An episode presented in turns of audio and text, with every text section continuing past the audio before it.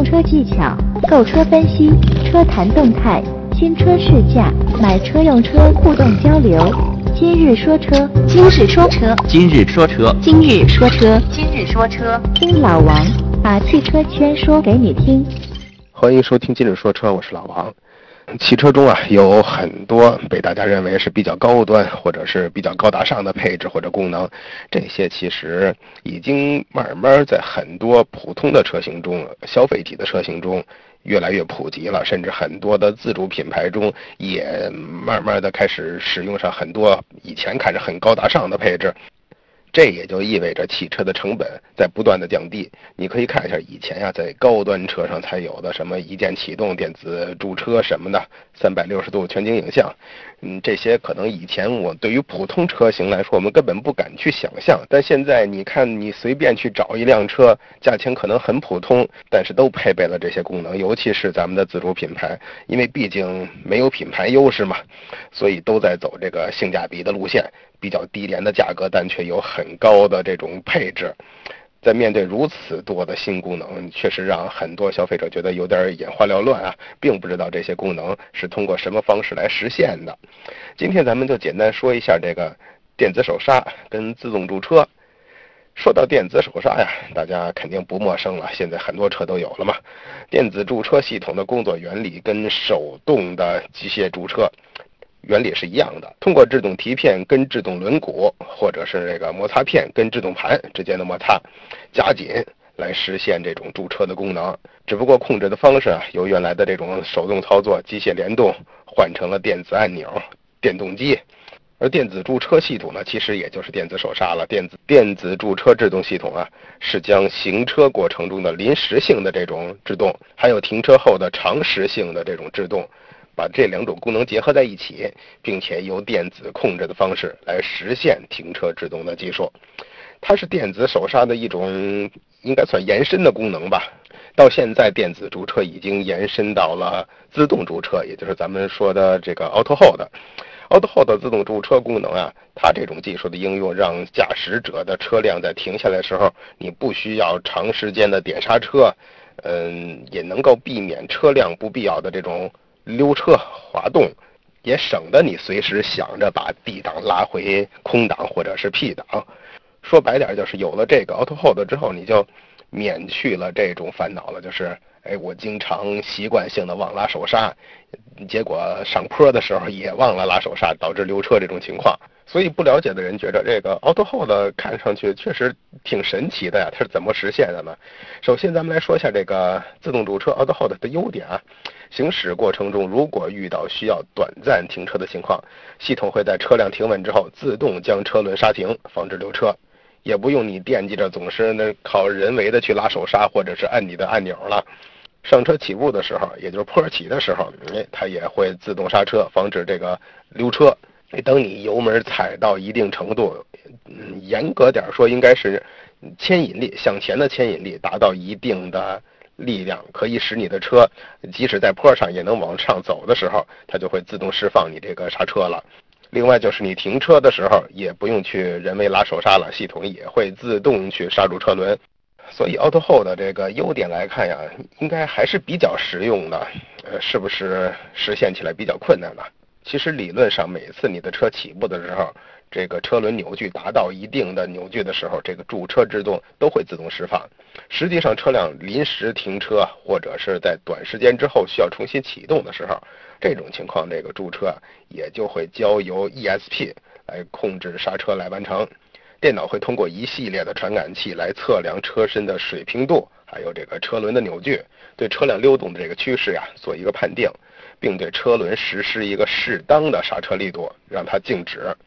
这个刹车力度刚好可以阻止车辆移动，但刹车力度也不会太大，以便你再次踩油门准备前进的时候，不会有太严重的这种窜车的情况发生。而在临时停车超过一定时间之后呀，刹车系统会转为后轮的机械停车。刹车系统呀，会自动打开电子手刹，转成咱们后轮常规的这种机械刹车，来替代之前的这种四轮的液压制动。再当车辆有前进的这种趋势的时候，电子系统会监测到油门信号跟手动挡车型的这个离合踏板的形成，来判定刹车是不是要解除。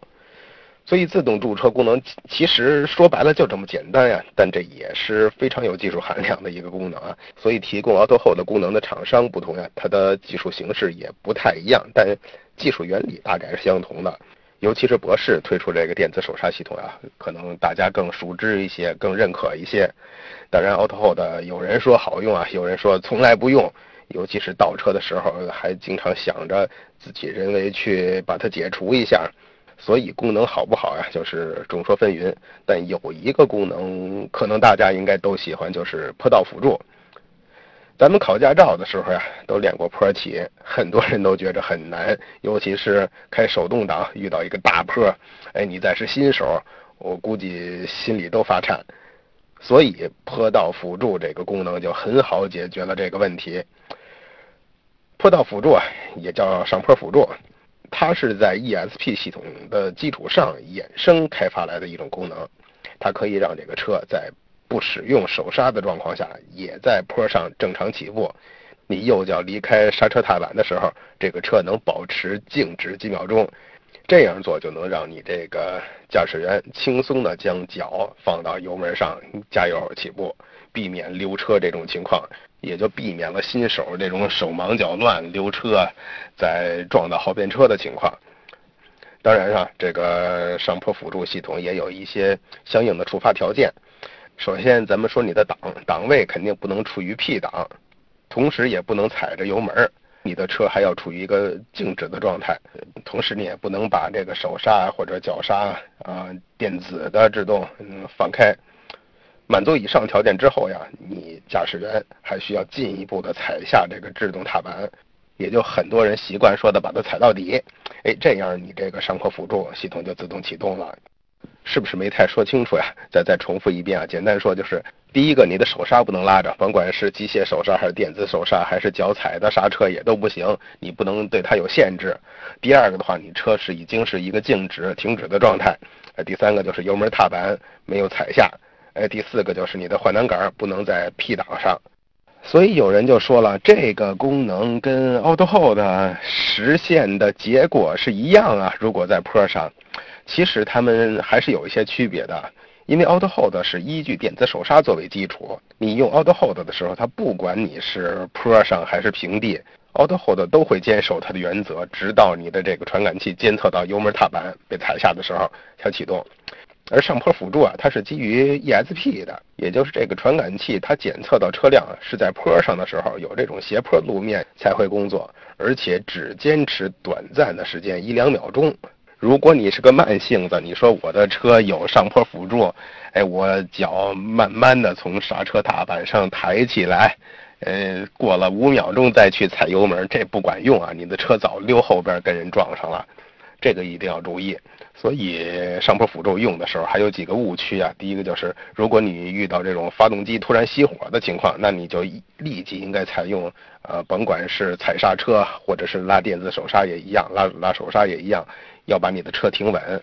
第二个的话，如果你在这个坡上起步的时候，如果你松开这个制动踏板后，如果没有及时给油，它还是会有溜车的风险的。这个时候也一定要采取紧急的措施，踩刹车或者拉手刹。另外，这个上坡辅助它并不等同于手刹或者脚刹，所以它只适用于坡道起步的情况。同时要注意的是，这个上坡辅助并不是在任何情况下都能让你的车在这个坡路上坚持静止住。比如说有积水或者是冰雪这种湿滑的路面。因为本身你的车轮跟地面之间这个摩擦力减小了嘛，湿滑嘛，这会儿即使这个系统主动将你的这个车轮，呃，坚持给它停住，但由于这个摩擦力太小，还是会溜车，还是会下滑的，会有风险。所以驾驶还是靠你个人的感觉，你要知道你的路况是什么样。咱们刚说完了上坡辅助啊，那下坡有没有类似的功能呢？其实下坡就不是下坡辅助了，因为。毕竟很多新手开车的时候也是觉着下坡还是比上坡容易一点的。那下坡也会有一个辅助的功能，它叫什么呢？它是陡坡缓降。很多开 SUV 或者是越野的朋友，可能你的车有陡坡缓降的功能。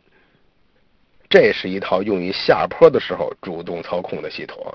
呃，在这个系统启动之后，你不用去主动去踩你的刹车踏板了，车辆也会主动以很低速的形式前进，而且能够逐一对超越安全转速的车轮加以制动。然后确保这个车辆能平稳的下坡，尤其是对一些初级越野的朋友比较管用啊，很难去掌握下坡的时候这个刹车的力度。如果你有陡坡缓降，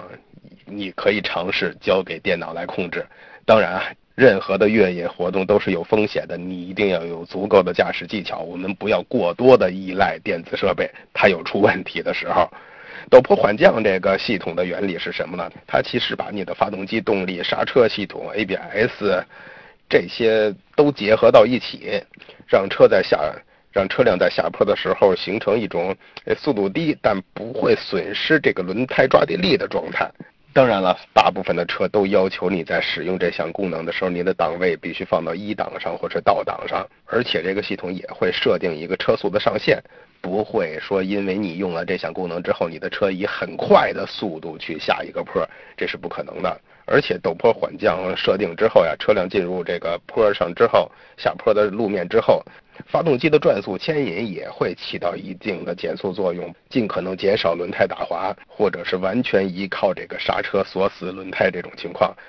当你的这个坡坡度过大的时候，你的 ABS、你的刹车都会介入，保证你一个很平稳的、很低速的下坡的状态。所以你发现啊，这会儿 ABS 起的作用跟你平时啊急踩刹车的时候 ABS 这种防抱死的功能有点差异。它触发的条件是你的车有没有达到这个要求的车速上限。如果车速达到它这个陡坡缓降速度上限的话，它就会启动。另外还有一个老王自己比较喜欢的一个功能啊，就是这个 ACC 的自适应巡航。巡航啊，听起来确实就是一个高大上的名称了。最初它是用于飞机上，哎，完成起飞阶段进入这个平流层之后，哎，它就会按照预定航线进入一个巡航的飞行状态。你从字面上看，确实想象一下，哎呦，汽车也能巡航了。但现在这种功能啊，在很多的呃入门级的车型可能都能见得到了。比如说自主品牌一些十万元以内的汽车，都有这个 ACC 了。但是不同的厂家，他们的这个自适应巡航还是有一些区别的。自适应巡航啊，除了达到预设的这个时速之外，它还能保持一个预设跟车的距离，以及随着前边这个车距发生变化，自动的加速或者减速，也就是咱们说的自动跟车。当然，方向它管不了。自适应巡航啊，它这个系统由传感器、数字信号处理器以及控制模块三大部分组成。如果用咱们人来做比喻的话呢，传感器就类似于你的眼睛、耳朵，然后它负责感知你前边这个车况。跟本车的确切位置，目前常见的传感器包括雷达传感器、红外光束传感器，还有一些用的视频的摄像头等等。有可能一些没有接触过 ACC 的朋友觉着，哎，这个跟我以前的这个这个定速巡航有什么区别呢？其实最大区别就是刚才咱们说的，它能自动加速减速。有的可以设定一个跟前边车的距离，让你保持同一个距离跟着车去行驶；有的是按时间设置的，比如说以你当前的车速过一秒还是两秒能追上前面这辆车，保持一个几秒钟的距离。而且随着技术的升级、技术的提升呀，现在的这个 ACC 系统啊，不仅能单纯的跟车加速减速，还能在遇到紧急情况的时候帮你自动刹停。你像有一些高端车型的话，它在配备。什么车道偏离辅助、偏离预警，包括视频的这种识别、夜视系统等等，还可以帮助你识别这些路牌儿啊，自动变道。当然，如果再升级的话，就有点类似于特斯拉的这个自动辅助驾驶了。你你在堵车的时候，让你的车自动跟着前面车慢慢走，该停的时候停，该走的时候走。前边有需要转弯的地方，你打个转向灯，它就根据你的路况自动寻找这个岔路给你变道了，提醒你前边多远有红绿灯，是红灯还是绿灯，甚至你到红绿灯的路口的时候，会不会变成红灯。所以说，越来越高级的这种辅助驾驶的功能啊，都让咱们开车越来越省心。当然，咱们前面也说过一期，美国那个特斯拉车主因为开启这个自动驾驶模式发生车祸的事儿啊，所以翻回头还一定要说，所有的辅助设备它都是一个辅助，电子设备的话也总有出问题的时候，大家还是更相信自己比较好，把自己的命运掌握在自己的手中。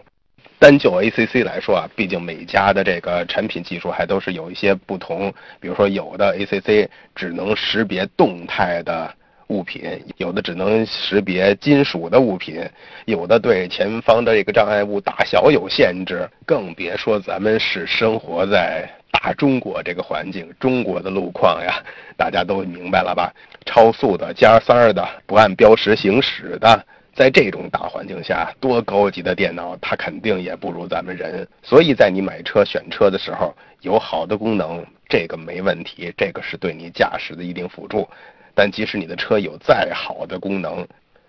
你也要记住，命是你自己的。今天咱们就聊这么多，谢谢大家。